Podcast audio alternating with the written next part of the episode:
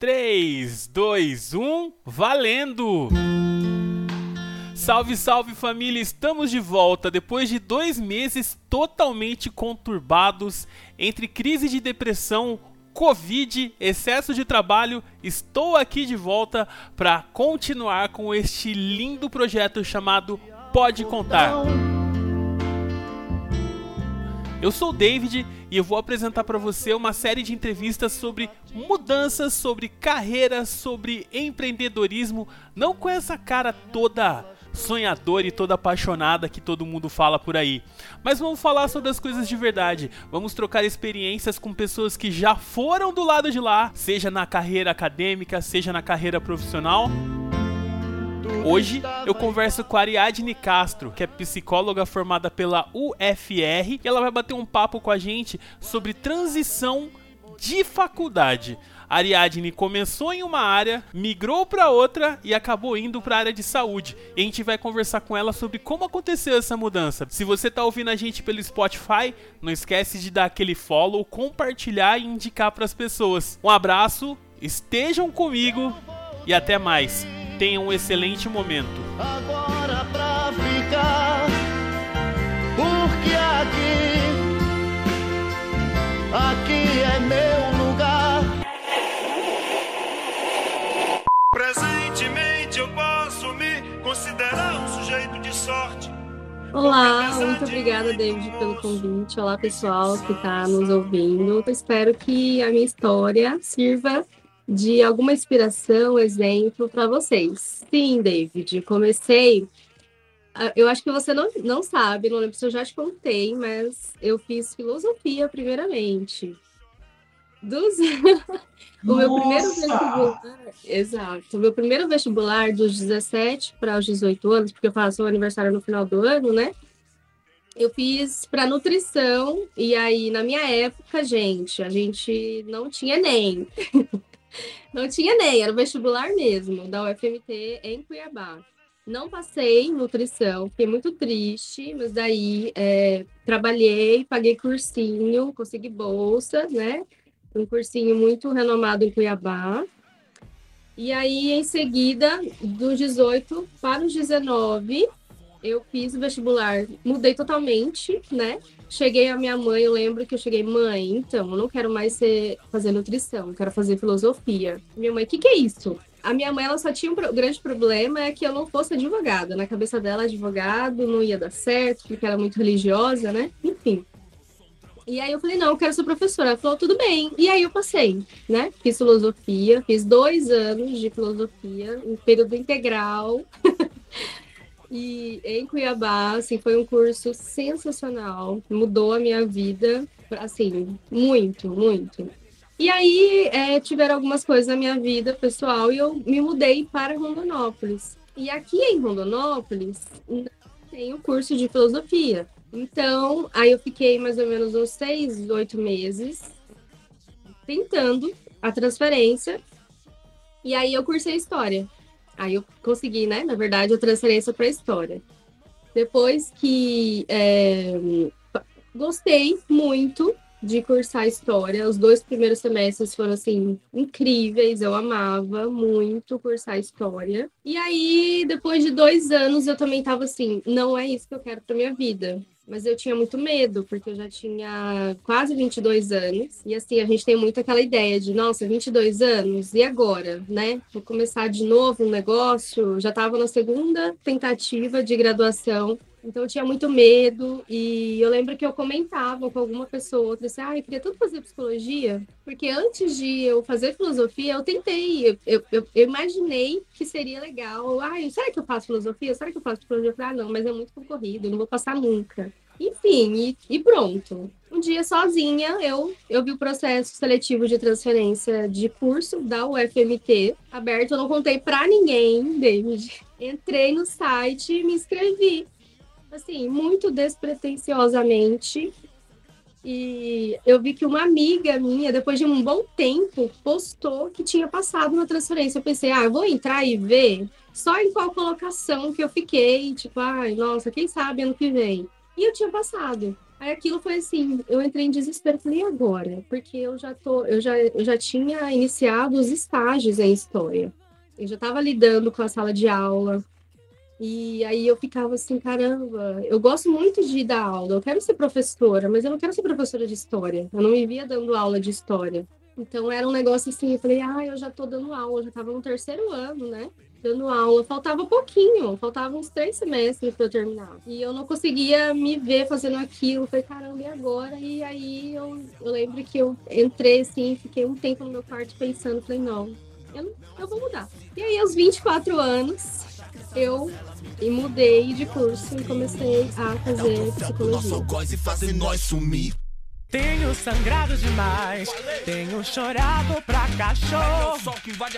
Ano passado eu morri, mas esse ano eu não morro. Então, Ariadne, você falando assim, eu começo a lembrar da história de tantos outros estudantes que eu conheci e até mesmo da minha história. Só que a minha foi guiada um pouco mais depois que eu comecei a trabalhar, isso que levou a ter uma graduação um pouco mais tardia. Quando você conversa com a gente, você fala: "Eu comecei na filosofia, depois eu fui para história e quando já estava fazendo estágio, eu me vi não dando aula de história. Como isso começou a mexer com a sua cabeça?"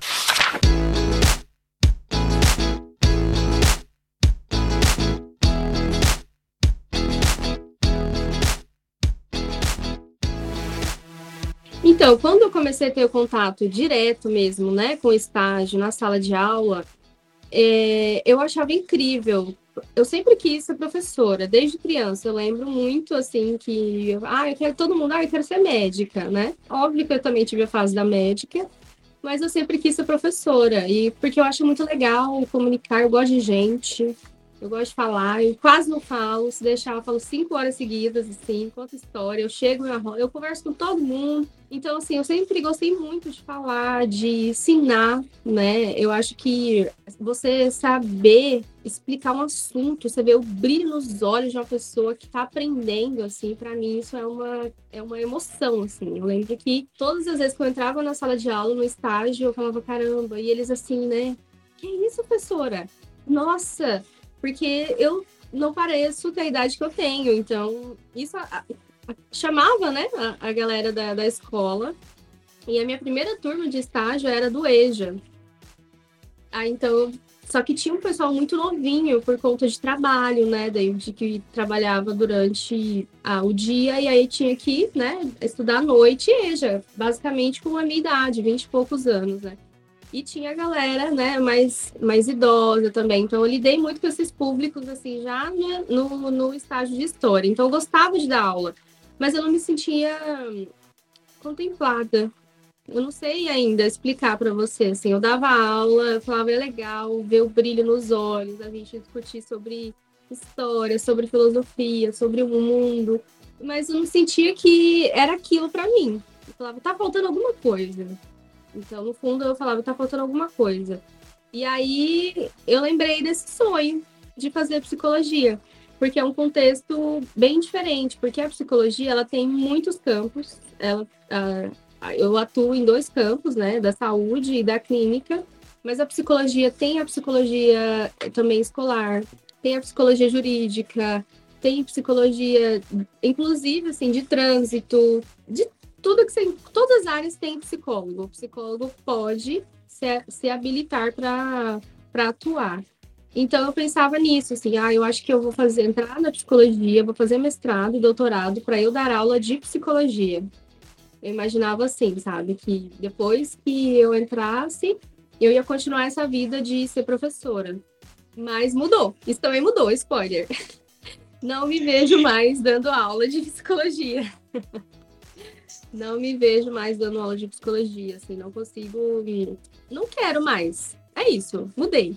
Quero fazer, ensinar de outras maneiras, não na universidade. Assim, isso mudou também.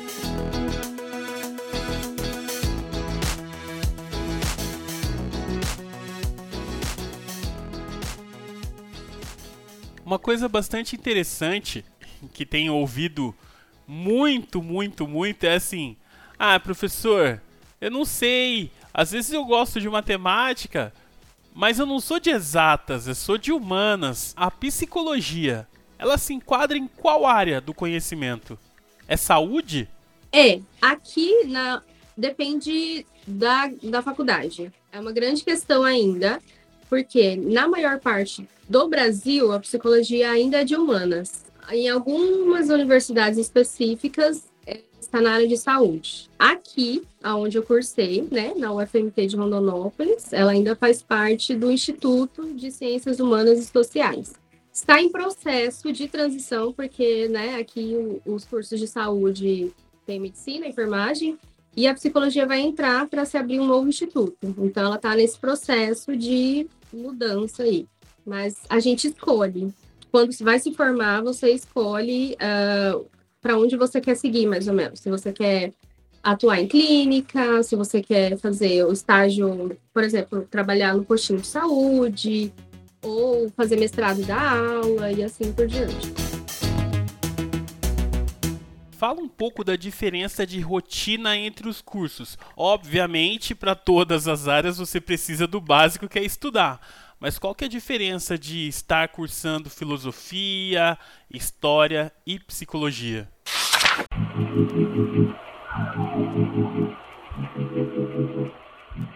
Então, a História é um curso com uma carga horária enorme, gigantesca de textos, uh, mas comparado à Psicologia, uh, é, é, é menor, digamos, porque é muito difícil a leitura dos textos de História. Eu acho, assim, são textos densos, assim, pesados, porque você tem que se teletransportar de alguma maneira para entender o contexto que a gente falava muito do anacronismo, né? Então, muitas coisas têm falas machistas, falas homofóbicas nos textos, né? Então, você, ah, mas tem que entender que em 1800 o cara não tinha acesso a, a, tal, né, conhecimento, enfim. Então a gente tem que, a gente não comete, né, entre aspas, enquanto professores de história, o anacronismo de trazer algumas discussões para os dias de hoje, mas a gente explica como era para daí questionar, né? Que a vida é evolução, constante mudança. Então, nesse sentido, uh, é um volume de leitura muito difícil, porque é muito difícil você ler um negócio que você está abominando.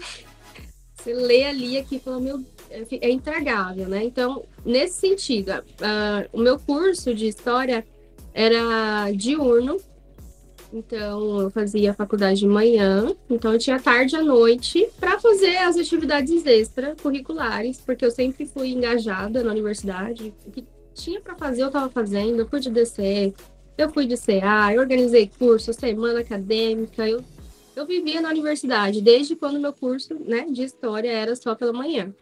Quando eu fui para a psicologia, que é um curso integral, e quando a gente fala, David, para pessoal que está ouvindo, curso integral não quer dizer que você vai ter aula das sete da manhã e sete da noite.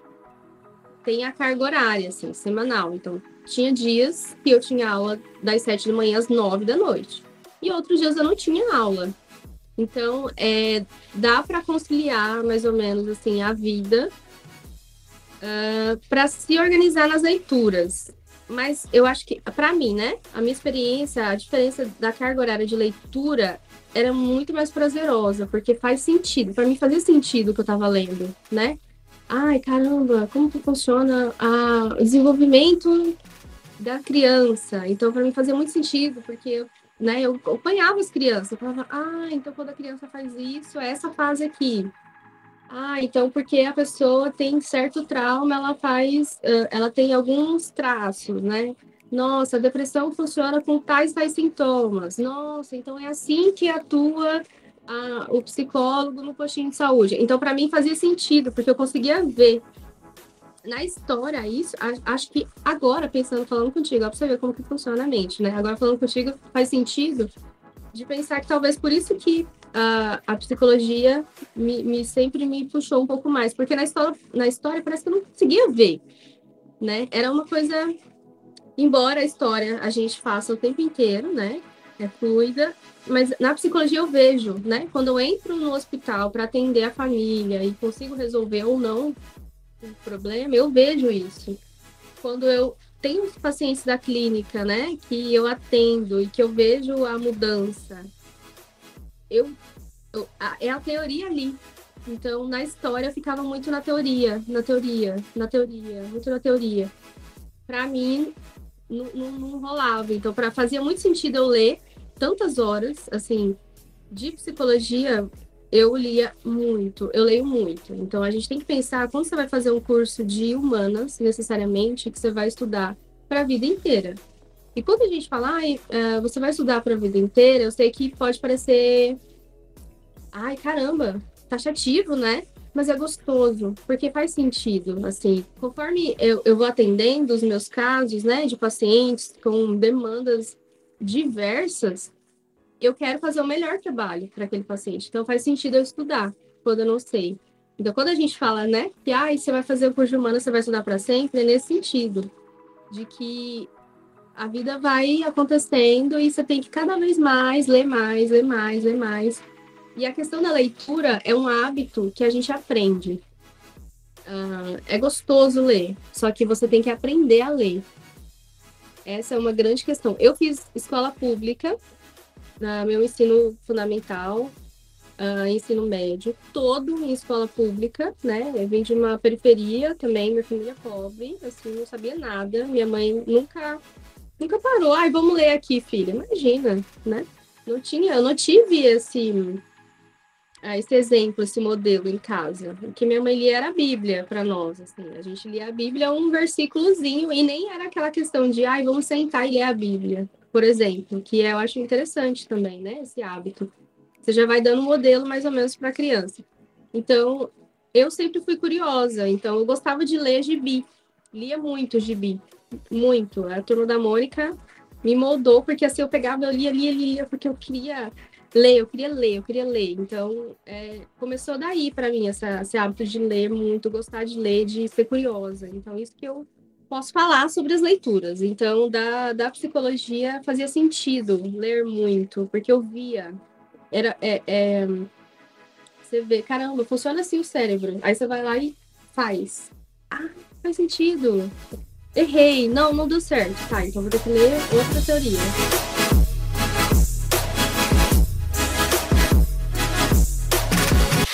Durante o processo de aprendizado dentro da psicologia, houve algum momento em que alguma disciplina ou algo que você começou a estudar que causou um espanto do tipo, meu Deus, é isso que eu quero mesmo? Teve. No primeiro ano, David, que eu comecei a cursar é, anatomia em psicologia, né? A gente vai para o laboratório de jalequinho, aquela coisa de uh, fazer abrir corpos e entender como funciona. Ali eu falei, eita, nós, aonde eu fui me meter? Foi um momento, assim. Uh, e essa disciplina de anatomia é uma carga horária muito grande, ela 120 é horas, é assim, gigantesca.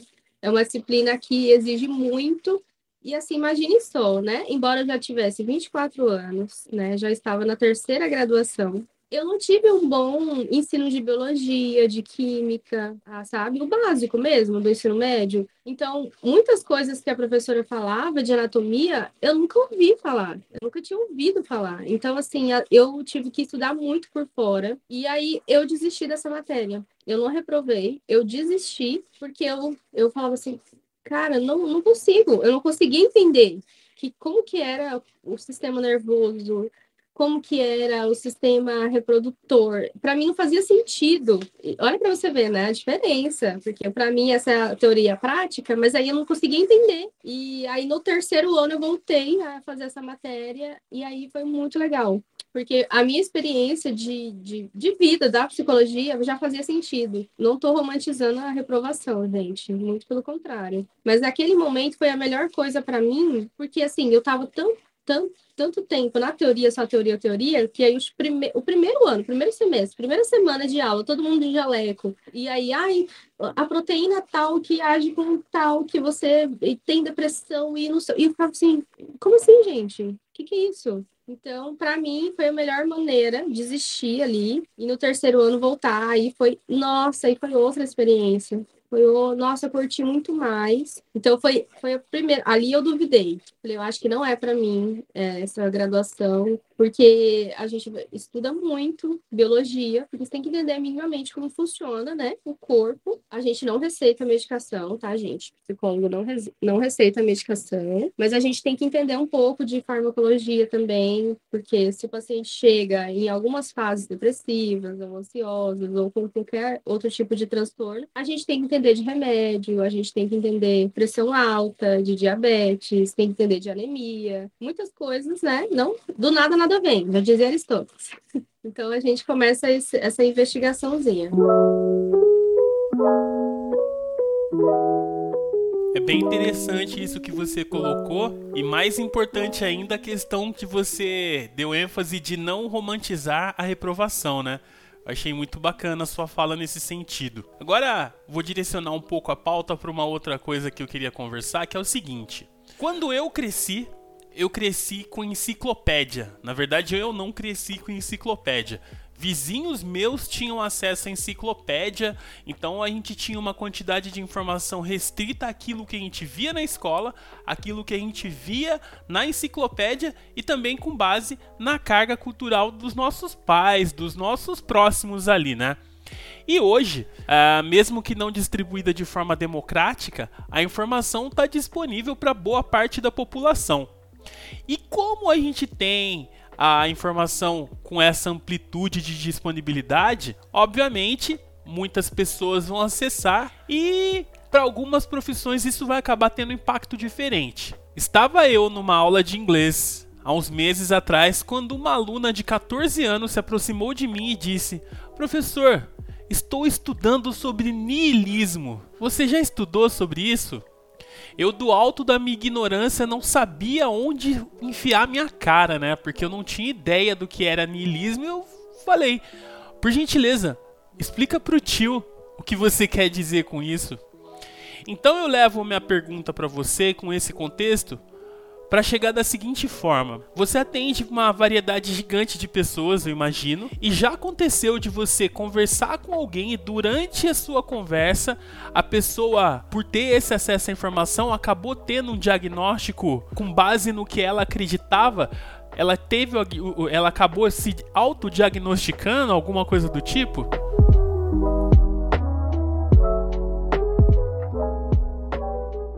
Olha, David, eu atendo de doutores a semi-analfabetos.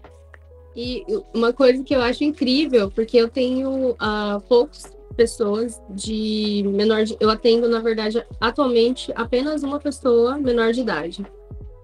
Uh, porque a minha especialidade é adulto e idoso né?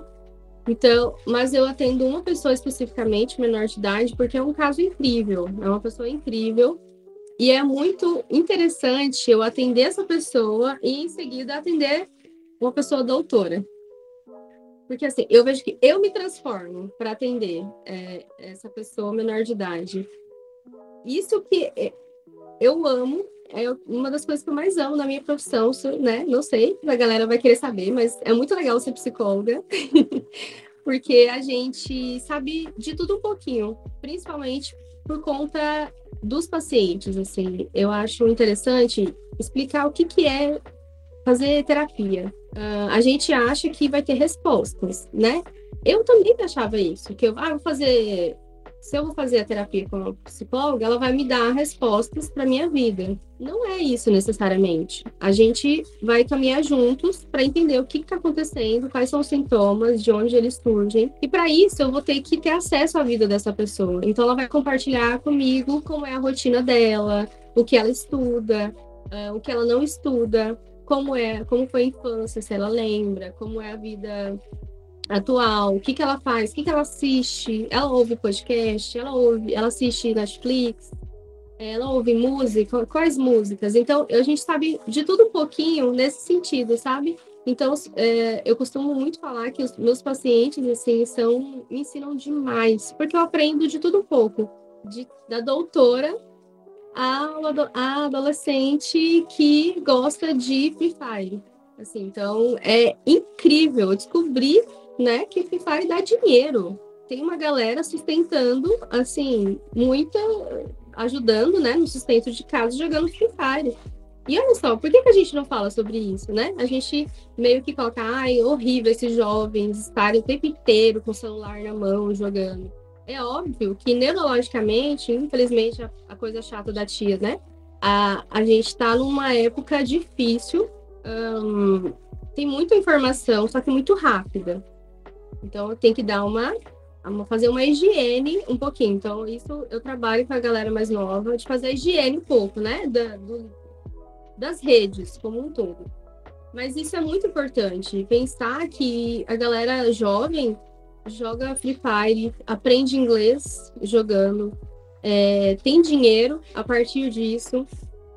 E é muito legal descobrir sobre todas as áreas com pessoas diversas, diversas, assim. Então, uh, já tive também pacientes de não, não saber ler, né? Então, eu tinha tudo, era no áudio, tudo muito. Uh, então, já tive também pacientes que não podia falar, né? Agora, nessa época online, não podia falar na, na, no atendimento, então era digitado. Assim, imagina, como nós estamos aqui nos vendo, só um minutinho, tá, Alexa? Perdão, gente. A Alexa me lembrou aqui do, do próximo compromisso, perdão. É, e aí, de novo, a pessoa não conseguia falar, né? Tava em uma situação específica, pandemia, né? Não tinha como atender presencialmente, então era digitado. Então, já tive N questões, né, de atendimentos. E e às vezes a gente não é preparado para isso na graduação, né? Ah, o código de é óbvio que né, nunca, jamais, em hipótese alguma, a gente vai ferir o código de ética. Mas muitas questões a gente tem que aprender fazendo.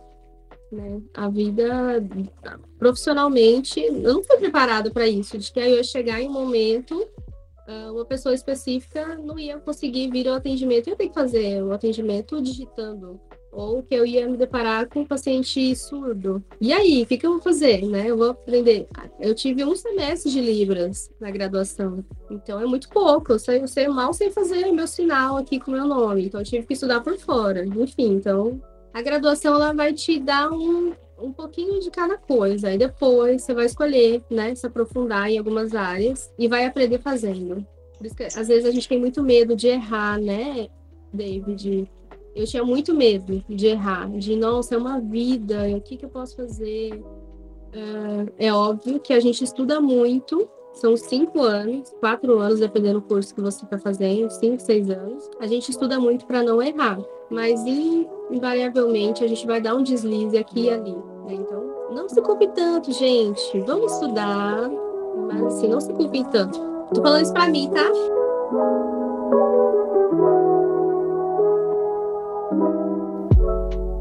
Você lembrou de uma coisa muito importante para todo mundo, né? Não se cobrar tanto. Nesse mundo que a gente vive, né? Em qualquer que seja a profissão, então o professor tem o psicólogo, o policial tem o psicólogo, o médico tem o psicólogo.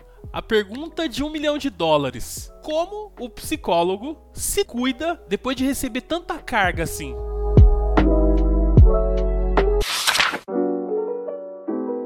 Ótima pergunta. Realmente, é uma das coisas que eu mais ouço, assim, como que você faz para não chorar no atendimento? Como que você faz para não dormir com aquela questão? Vamos começar do começo, gente. Terapia não é só conversa. Conversa é o que a gente está tendo aqui. Existem uh, situações terapêuticas, como por exemplo, ouvir um podcast, pode ser terapêutico, ouvir uma música, pode ser terapêutico uh, sair, ir para uma cachoeira, para praia, é, encontrar um namorado, namorada, pedir ajuda para uma amiga, chorar no banheiro, enfim, tem N situações que são terapêuticas. Conversar é uma delas, mas a terapia não é só conversa. Então, essa é a grande questão. A terapia, como eu faço para me blindar, né? A gente aprende isso na graduação, né? A fazer essa diferenciação do que, que é meu, do que, que é do outro, do que, que é do ambiente terapêutico, que a gente chama no setting terapêutico, né? Que é o momento, mesmo virtual, né? Porque agora estou atuando 100% na modalidade online. Uh, mesmo virtual, eu tenho, uh, nós temos o nosso ambiente terapêutico. E como que eu me preparo para isso? Sabendo que é do outro. Não é possível eu pegar as dores para mim, porque não é meu. Mas eu tenho que estar com a minha terapia em dia também, né? Obviamente, tem muitas questões que eu só consigo fazer um bom trabalho com um paciente se eu estiver bem resolvido. E a gente também, David, pode falar assim, ó, esse caso está me afetando muito sinceramente para a pessoa que eu atendo, para o paciente, porque a gente também é ser humano, né? A gente também tem as nossas questões, a gente também fica ansiosa com muitas uh, demandas da vida, a gente também fa tem fases depressivas, tem relacionamentos que não são perfeitos também ao longo da vida. Enfim, então, se algum caso especificamente está uh, me afetando, afetando a minha qualidade de vida, a qualidade do meu sono, a qualidade dos meus atendimentos, eu posso chegar para a pessoa e falar: vou te encaminhar para um outro profissional da minha confiança, porque neste momento, uh, esse caso, né, não estou conseguindo ter todas as ofertas, né, melhores, intervenções, enfim, para oferecer para você. Isso não tem problema. Nosso código de ética nos permite fazer isso, né? E a ser psicólogo, a gente não, não, não precisa necessariamente ter vergonha das coisas, sabe? De mostrar a nossa vulnerabilidade. Então, em muitos momentos, eu tem dias que eu acordo que eu tô com dor, ou que eu tô de mau humor, ou que eu tô de TPM. E assim, eu acordo, analiso e penso, tá, hoje, eu atendendo, vai, eu vou fazer um bom trabalho? Eu vou ser uma boa psicóloga, eu vou seguir o meu juramento, que é muito sério, né? Ali de uma vida. O tempo que eu tô ali com aquela pessoa, eu estou com a atenção nela. São 50 minutos e eu estou aqui totalmente prestando atenção no que, tá, que você tá fazendo. Sabe aquele meme da Nazaré, que ela olha assim, aí fica aparecendo vários. Aham, uh sei. eu na sessão eu fico assim, porque eu pensei, ah, falou isso, nossa, mas na semana passada ela.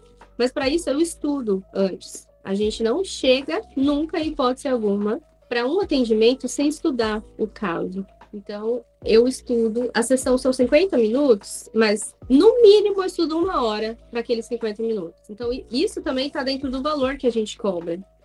Porque é o tempo de estudo, né? Eu não vou chegar, ai, que ai, acordei, pronto, vai, vamos lá. O que aconteceu hoje?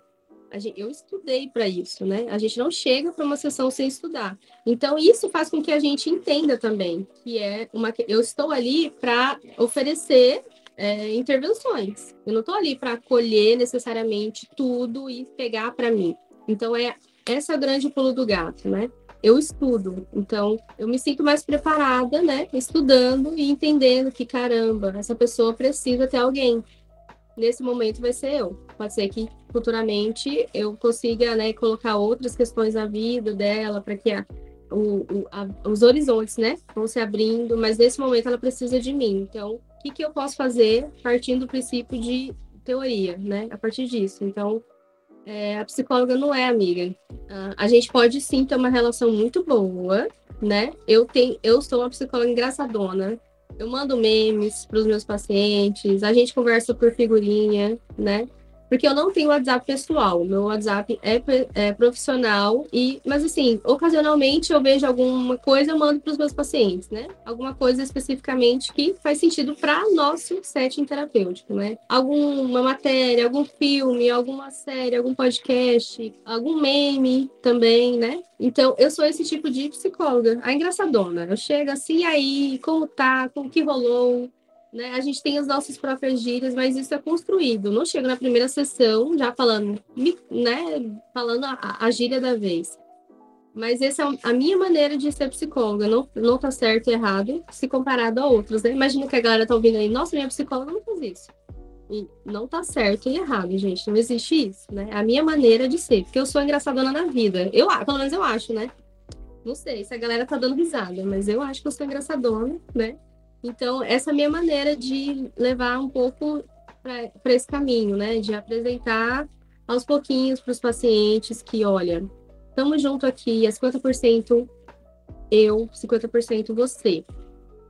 Então, eu vou fazer a minha parte, que é estudar, né? Oferecer para você uh, o meu conhecimento, só que você vai fazer a sua parte também. E eu cobro, porque é um 50 minutos, não só financeiramente, que a pessoa tá me pagando, né? Mas é vida, é o tempo de vida. O tempo de vida que eu tô estudando e tô ofertando para essa pessoa, eu nunca mais vou ter esse tempo de vida de volta. Então, isso eu falo no primeiro dia. No primeiro dia que, que eu conheço a pessoa e na entrevista, eu leio esse beabá para ela. Falo, olha, é tempo de vida. Eu não tô aqui para perder tempo de vida, você também não tá. A gente vai começar o processo terapêutico.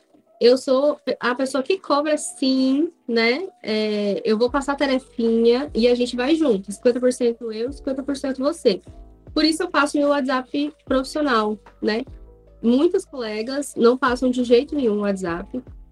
Tem esse contato, assim, muito mais direto, só ali. Eu passo porque, para mim, no meu trabalho, faz sentido ter essa relação, né? Mas não é amizade, é construída.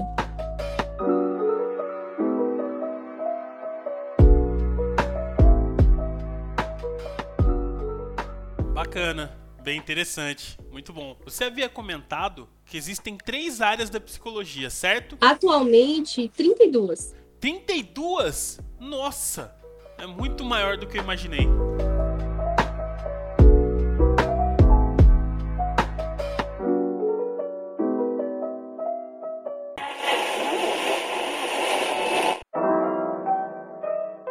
Atualmente, a, a psicologia clínica, né, que eu atuo, né, que você, a gente sai da graduação bacharel em psicologia, você está habilitado a abrir uma clínica. Se você tiver dinheiro, uh, disponibilidade, né? Tira, tira, o registro, que a gente também tem que ter o CRP, que, gente, que é o nosso registro. Você não pode fazer nada sem esse registro, né? Uh, então, em clínica. No Brasil, a gente conhece três áreas de clínicas mais conhecidas: a psicanálise, a análise do comportamento e a terapia cognitivo-comportamental, que hoje em dia é, tá, a, a, a gente já está falando assim psicologias comportamentais, porque a análise do comportamento e a TCC elas têm algumas coisas em comum, né? No Brasil ainda tem essa diferença, mas a psicanálise é o que todo mundo mais conhece, o Freud, o Lacan, né? É, que na graduação a gente estuda um pouquinho de cada e chega um determinado momento que você escolhe qual abordagem. Que abordagem seria isso, né? Da clínica. Eu escolhi a análise do comportamento, né? Que para mim faz mais sentido. Não é a do divã, tá, gente? Não é a do divã. Só que é mais legal, porque eu mando memes. Aqui, Fazendo propaganda da análise do comportamento. Eu sou, eu sou dessa. Eu levo a, a palavra da análise do comportamento para todos os cantos. E da clínica, ah, então é uma área da psicologia bem conhecida, que todo mundo acha que é só esta. Falar, ah, você é psicóloga, ah, é clínica. Mas também tem a psicologia hospitalar, que eu também atuo, né? Já trabalhei na, na linha de frente do Covid nas UTIs, né? Com psicólogo hospitalar, que é um universo muito. Tem nada a ver com a clínica, porque eu sei a hora que eu vou entrar no hospital, eu sei a hora que eu vou sair. Não, não tem um ambiente bonitinho, preparado da clínica, porque eu já atendi gente no banheiro, no corredor, já catei paciente fugindo do hospital na praça, já peguei parente passando mal e levei para o PS. Enfim, então, na, no hospital é uma loucura, mas eu gosto. Isso é um negócio que me dá adrenalina, porque eu chego e penso, o que, que vai acontecer hoje? Você não tem noção. Uh, então, na área hospitalar, a psicologia é breve e focal, porque eu não sei se eu vou ver aquele paciente também, de novo, né? Não só que ele vai evoluir para a morte, mas pode ser a evolução para alta. Então, a gente atende como se fosse a última vez, sempre. A primeira e a última vez. Então, é muito breve e focal, que é o contrário da clínica. E a, qual outra área da psicologia é organizacional? Que, é a de empresas, que contrata, que faz palestras, né? Que acho que essas são as três áreas mais conhecidas. E a jurídica também, porque quando você vai fazer a habilitação, jurídica, perdão, a do Detran. Você vai fazer a habilitação, né? Você tem que fazer aquele teste lá que todo mundo sabe, de fazer risquinho, falográfico, que também é com a psicóloga. E a jurídica, quem já foi aí no fórum ou não, ou já passou por qualquer processo, tem que ter uma psicóloga também. Acho que essas são as áreas que são mais conhecidas e todo mundo pensa, né? Mas aí tem a escolar, também tem um psicólogo escolar que está ali na, junto com a orientação pedagógica, tem psicólogo de orientação vocacional. Já, já tive um projeto de orientação vocacional no cursinho daqui da UF, no cursinho comunitário, que a gente fazia uma roda de conversa com, com os estudantes, para apresentar esse outro universo, né? Principalmente para quem tem 18, 19, 20 e poucos anos, pensa que não pode dar errado na cabeça deles assim, eu tenho que passar agora e eu tenho que escolher a melhor graduação, porque eu nunca mais eu vou ter outra oportunidade. Nem sempre, né? Então, assim, é, o processo de orientação vocacional é, é, mais ou menos nesse sentido, de entender o que, que faz sentido para você, se você não está querendo atender a demanda dos seus pais, né? Porque tem isso também, né? Ah, o que, que vai dar dinheiro? Às vezes a família é muito pobre, tem que a, acha que a única esperança é uma graduação e ali vai tirar a família, né, daquela, daquela vida ali de sofrimento. Então, a orientação vocacional vai para essa área também. Deixa eu ver o que mais. Ah, é, psicólogo em postinho de saúde. A gente já está vendo isso crescer cada vez mais, né? Muitas estratégias de saúde da família já tem o psicólogo na equipe para fazer visitas domiciliares, que é incrível. Já participei de alguns projetos também de visitar as famílias. Porque uma coisa é você ficar lá no postinho esperando, né? O agendamento bonitinho da, da, da pessoa ir até o posto de saúde. Outra coisa é você ver a pessoa em casa. Nossa, aí é, é você vê aonde o baque, aonde os traumas nascem, né? Então, às vezes a pessoa chega ali, ai, tá com uma depressão, vê ele só renovar a receita, mas você vai visitar a casa e você entende o porquê. Principalmente porque, David, todos os transtornos mentais, eles não têm uma causa única. Vamos pensar no bolo. O bolo, você não faz um bolo só com farinha. Bem como você não faz um bolo só com ovo. Ou você não faz um bolo só com leite, né? Tem muitos bolos que não vão nem leite. Eu, eu tenho intolerância, por exemplo, né? Então, não faço nada de, de que tenha lactose. Mas imagine só, é, é para se nascer, para se entender os sintomas dos transtornos mentais, a gente tem que pensar nos ingredientes do bolo. É uma, uma questão genética, que obviamente tem, né, um fator desencadeante, que a gente chama, que não é o, o famoso gatilho, é o fator desencadeante, né, cientificamente. Então, tem uma questão de contexto de casa, às vezes é um ambiente de muito sofrimento, mora muitas pessoas na mesma casa, uh, às vezes está passando por um relacionamento abusivo, né? Às vezes o próprio relacionamento abusivo é a família que não tem instrução suficiente, né, para orientar e aí acaba só gerando um ciclo sem fim de sofrimento e isso, né, nasce os transtornos mentais. Então, sempre que forem pensar nesse sentido de, ai, por que que eu tenho isso? Eu tenho depressão, eu tenho ansiedade, eu tenho, eu sou bipolar, ai, eu sou imperativo e tal. Pensa no bolo, né? Que a gente não faz um bolo só com ingrediente. Então, começa a pensar como que tá a vida, as áreas da vida, né? Como que tá para entender os sintomas, enfim.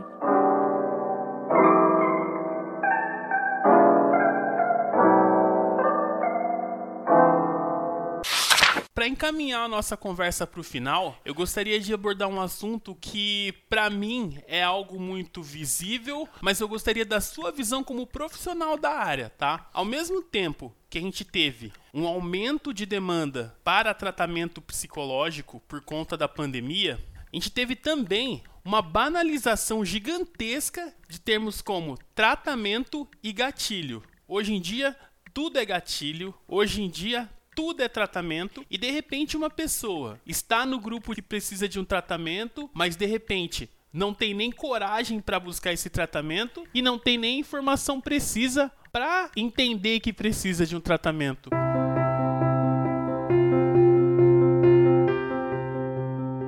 Olha, eu vou te falar que a, a psicologia é a profissão do futuro. Eu falo isso assim, sem sombra de dúvidas. Porque o que a pandemia nos trouxe, a gente vai entender daqui 20 anos, mais ou menos, né?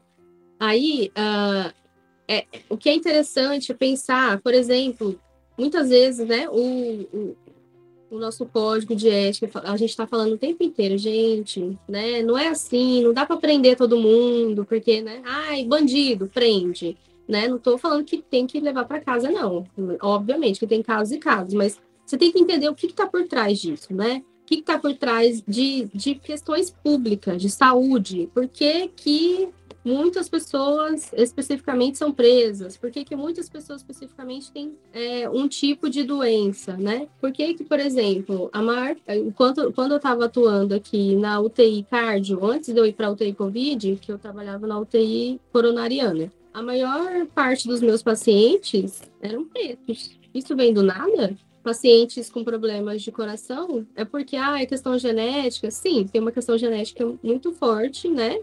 De quem é negro, né? Ter algum fator desencadeante, que é o famoso gatilho, para problemas cardíacos. Mas será que é isso mesmo? Será que não é a população que tem que viver o tempo inteiro sobre pressão. E aí, nisso, né, a gente vai soltando, porque tudo é hormônio no nosso corpo. Então, a gente vai soltando algum tipo de proteína que em algum momento vai sim entupir aquela veinha do coração. Que vai fumar desencadeadamente, desenfreadamente, na verdade, né? Vai fumar, vai comer qualquer tipo de alimento. E aí, isso veio tudo de uma vez na pandemia. Porque uh, que que, o que, que eu via, né, na UTI Covid? Eu vi pessoas de 14 anos morrer. E assim, a gente não, não, não tá preparado para ver pessoas tão novas, sem nenhum tipo de, de comorbidade, nenhum tipo de doença anterior, né? Doença de base que a gente fala, morrer. A gente não via, não tinha. Imaginei que ia morrer idoso, né? Ah, idoso. E, e aí outra fala preocupante, assim, porque a gente, ah, vai morrer só velho né? Ótimo, vai morrer só idoso, mas a gente esqueceu que muitos, muitas famílias no Brasil eram sustentadas pela aposentadoria de muitos idosos. Então, por isso que eu estou dizendo, a gente vai entender a pandemia daqui muitos anos ainda, porque essas famílias estão totalmente desassistidas hoje em dia, sem o familiar e sem a renda. Então, o fator de criminalidade vai aumentar cada vez mais, o desemprego vai aumentar cada, cada vez mais, o sofrimento físico e emocional vai aumentar cada vez mais, porque se já era ruim, ficou né? Indiscutivelmente pior. E o que, que isso tem a ver com a psicologia? Uh, os, os famosos gatilhos e é, essa, principalmente essa música aí que eu odeio, que é Vai Se Tratar Garota, é, a gente banalizou um pouco. Por exemplo, a falar ah, o débil mental. A gente falava isso até recentemente como se fosse um negócio normal, né? Falar, ah, pessoa débil mental. Por que, que os termos eles vão se saturando, como você disse. Porque a gente vai usando para estigmatizar as pessoas, né? Ai, ao bipolar ali, né? A pessoa acordou de mau humor num dia e acordou feliz no outro, é bipolar. Gente, não é isso bipolaridade. Bipolaridade não se resume a tá de bom, é, bom humor ou mau humor. Bipolaridade é um transtorno sério que não tem cura. É uma pessoa que passa em fase de mania, hipomania, o que, que é isso? A fase de mania é mais ou menos 10 dias que a pessoa acredita que ela pode tudo, por exemplo. E tem a outra fase que ela tá completamente depressiva e que não levanta da cama. Não é assim, ah, eu tô triste. Não levanta da cama. Ela fica disfuncional. Isso é bipolaridade. E não tem cura. O que é a esquizofrenia? Ah, em alguns momentos é a pessoa entender que ela é Jesus, por exemplo. E ela realmente tem toda certeza que ela é Jesus na cabeça dela. E ela cura as pessoas, enfim. Então, é muito mais sério essa questão de transtorno mental, né? É, e não tem cura. Não é legal a gente falar que é ansioso, depressivo, e bipolar, e esquizofrênico. Como se fosse falar, ai, você é bonito, você é feio. Né? É algo muito sério você taxar uma pessoa é, com um transtorno que não tem cura e estigmatizante, porque a pessoa não se resume a isso. Porque se fizer o tratamento, né, fazer terapia, tomar medicação psiquiátrica, a pessoa tem remissão de sintomas. O que, que é isso? Ela não vai apresentar nenhum tipo de disfuncionalidade. Pode fazer qualquer profissão, pode fazer medicina, pode fazer psicologia, uh, né? A pessoa borderline, que é um transtorno muito sério também, que uh, geralmente tem muito medo. As pessoas têm medo, falar, ah, é o bipolar, o borderline, o esquizofrênico, não, não tem cura. Não tem, mas a gente falar que não tem cura não quer dizer que a pessoa nunca vai ser, ela nunca vai ter uma profissão, né? Se, se a pessoa realmente fizer né, o tratamento certinho, ela pode ter uma vida muito funcional, né?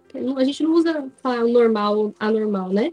A gente usa funcional e disfuncional no sentido de que a pessoa está apta e, e, entende todas as, uh, tudo que está acontecendo à sua volta. Então, para mim é muito difícil é, quando pega essa questão de estigmatizar, de todo mundo tem transtorno hoje em dia, não tem. Muito por cento, menos de 3% da população mundial tem transtorno. Só que o Brasil está entre ah, o Brasil, atualmente, segundo a Organização Mundial da Saúde, é o país mais ansioso do mundo. Por que será?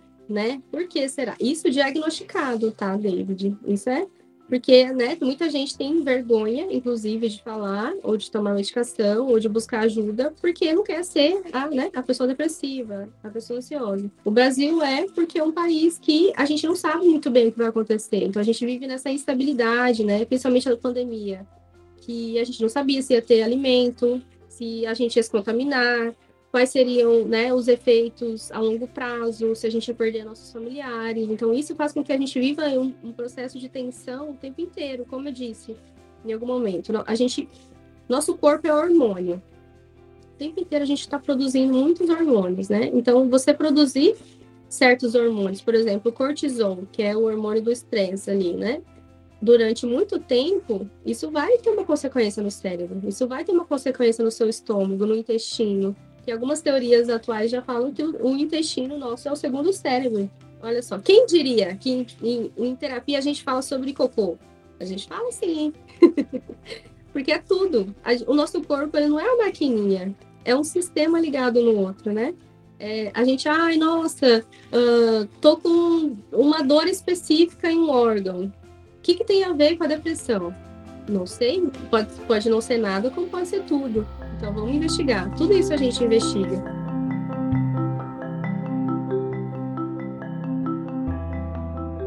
É por conta de não querer ser o doido. Ainda tem muito isso, sabe, o David? Eu não quero ser o fraco. Eu não quero ser a pessoa que precisa de ajuda. Que, ai, eu ai, fui no psicólogo. Nossa, mas você tá doido? Uh, eu ouço isso muito, inclusive de, de, alguns familiares meus até hoje não entendo que eu tô oito anos fazendo isso da minha vida. Nossa, mais que isso. Mais do que oito anos eu faço isso, que eu vivo a psicologia, que eu estudo, que eu me dedico e ainda não entendem que não é para doido, né? É para vocês conhecer, é para você ter uma vida mais tranquila e plena. Porque imagine só, você viver num país como o Brasil, que tem uma desigualdade enorme, de que a gente tem uma taxa de sofrimento muito grande, né, por viver aqui, não saber o que vai acontecer amanhã. Se você conseguir ter o máximo de informações para você entender como funciona a sua mente, como funciona o seu corpo e os seus comportamentos, principalmente, principalmente seu comportamento, por que, que você faz isso ou por que, que você não faz aquilo, é muito melhor. Então, gente, se você puder, busque ajuda, busque terapia, tem muitos, uh, muitas faculdades tem atendimento gratuito, porque às vezes, né, é, eu sei que é caro, né, não é todo mundo que infelizmente pode pagar, mas vai no postinho de saúde próximo à sua casa, se você tiver um postinho de saúde, é, sim, se coloque na lista de espera, pode ser que demore, mas tem o CAPS, né, ou então vai nas universidades próximas a, onde você mora, sempre vai ter. Toda universidade tem que prestar esse serviço à população em atendimento gratuito ou um preço muito simbólico, sei lá, um real, dois, três, quatro, cinco reais. Então, é muito melhor você entender que você só tem essa vida. Acho que quem garante que a gente vai ter outra. Então, vamos tentar viver da maneira mais funcional possível. Isso não quer dizer que vai ser tranquilo o tempo inteiro, porque isso também não sei, né? A gente pode, a gente ficaria outro podcast gravando sobre o que, que é equilíbrio. Hum, pra que, que a gente quer ter equilíbrio? Será que é bom ter equilíbrio? Enfim, joguei a bomba aí. Senhoras e senhores, eu tive a honra e a alegria de conversar com Ariadne de Castro, psicóloga formada pela UFR, e agora a gente vai fazer o nosso clássico ping-pong. Como funciona? Eu vou te perguntar algumas coisas e você me responde a primeira coisa que vem à tua cabeça, beleza? Ai. Então vamos lá. Qual a melhor comida de Mato Grosso? Farofa de banana. Fran... Hum, o frango piqui é bom também, tá em segundo. Um livro que você indica? Um livro que eu indico? Ai, atualmente. Ai, pegar aqui para não falar o nome errado. Para todos os públicos, é. o livro da médica Ana Cláudia Quintana Arantes, que se chama A Morte é um Dia que Vale a Pena Viver. É, o título dá uma assustada, né? Mas é um livro lindo que fala sobre como a gente pode ter uma vida tranquila, sabendo que a gente vai morrer a qualquer momento. Ou não, né? Depende do ponto de vista. Mas esse é um livro muito gostoso de ler. É curtinho, ó. É bem curtinho. Então é A Morte é um Dia que Vale a Pena Viver. Ariadne de Castro, em uma frase. Hum, Ariadne de Castro é faladeira e gosta de gente. Eu gosto de gente. Eu gosto de pessoas. Ariadne, Vale a pena experimentar? Depende.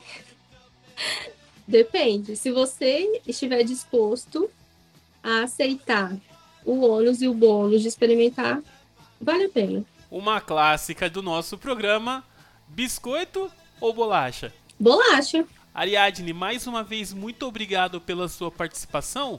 Mas você disse que está atendendo online, então você não tem barreira, não tem muro. Como as pessoas te encontram nas redes sociais? Gente, quem quiser me encontrar nas redes sociais é Ariadne com DI. A-R-I-A-D-I-N-E, Ariadne Castro.psi. Esse é meu IG no Instagram. Lá tem o link para o meu WhatsApp. Então, qualquer coisa me manda DM, eu mando o WhatsApp, é ariadnecastro.psi. Por último, e não menos importante, eu gostaria que você deixasse uma mensagem para a galera que quer ingressar na psicologia.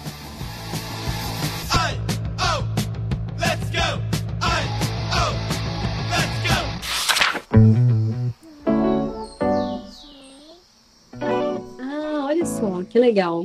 Para quem quer entrar em psicologia, seja curioso, curiosa, curiose. É, entenda que você vai estudar e não vai parar de estudar. Então, goste de estudar. Eu acho que é uma das coisas mais interessantes. Aprenda de tudo um pouquinho, não brigue, não questione os professores, porque você vai entender depois que você se formar. É um, uma, uma dica, assim, aprenda de tudo um pouco. Você está ali na graduação para aprender de tudo um pouco, mesmo que você não goste. Depois você escolhe seu caminho. Então, saiba de tudo um pouquinho que acho que vai facilitar bem mais. Ariadne, mais uma vez, muito obrigado pela participação. Foi um prazer imenso conversar contigo. E eu espero que a gente se fale outra vez, até porque esse ramo da psicologia é muito vasto e tem muito assunto pra gente tratar, né? Muito obrigado novamente Tchau, tchau. Até. Muito obrigada, gente. Se cuidem, se cuidem, se cuidem. Tchau. Viver é partir, voltar e repartir. Partir, voltar e repartir.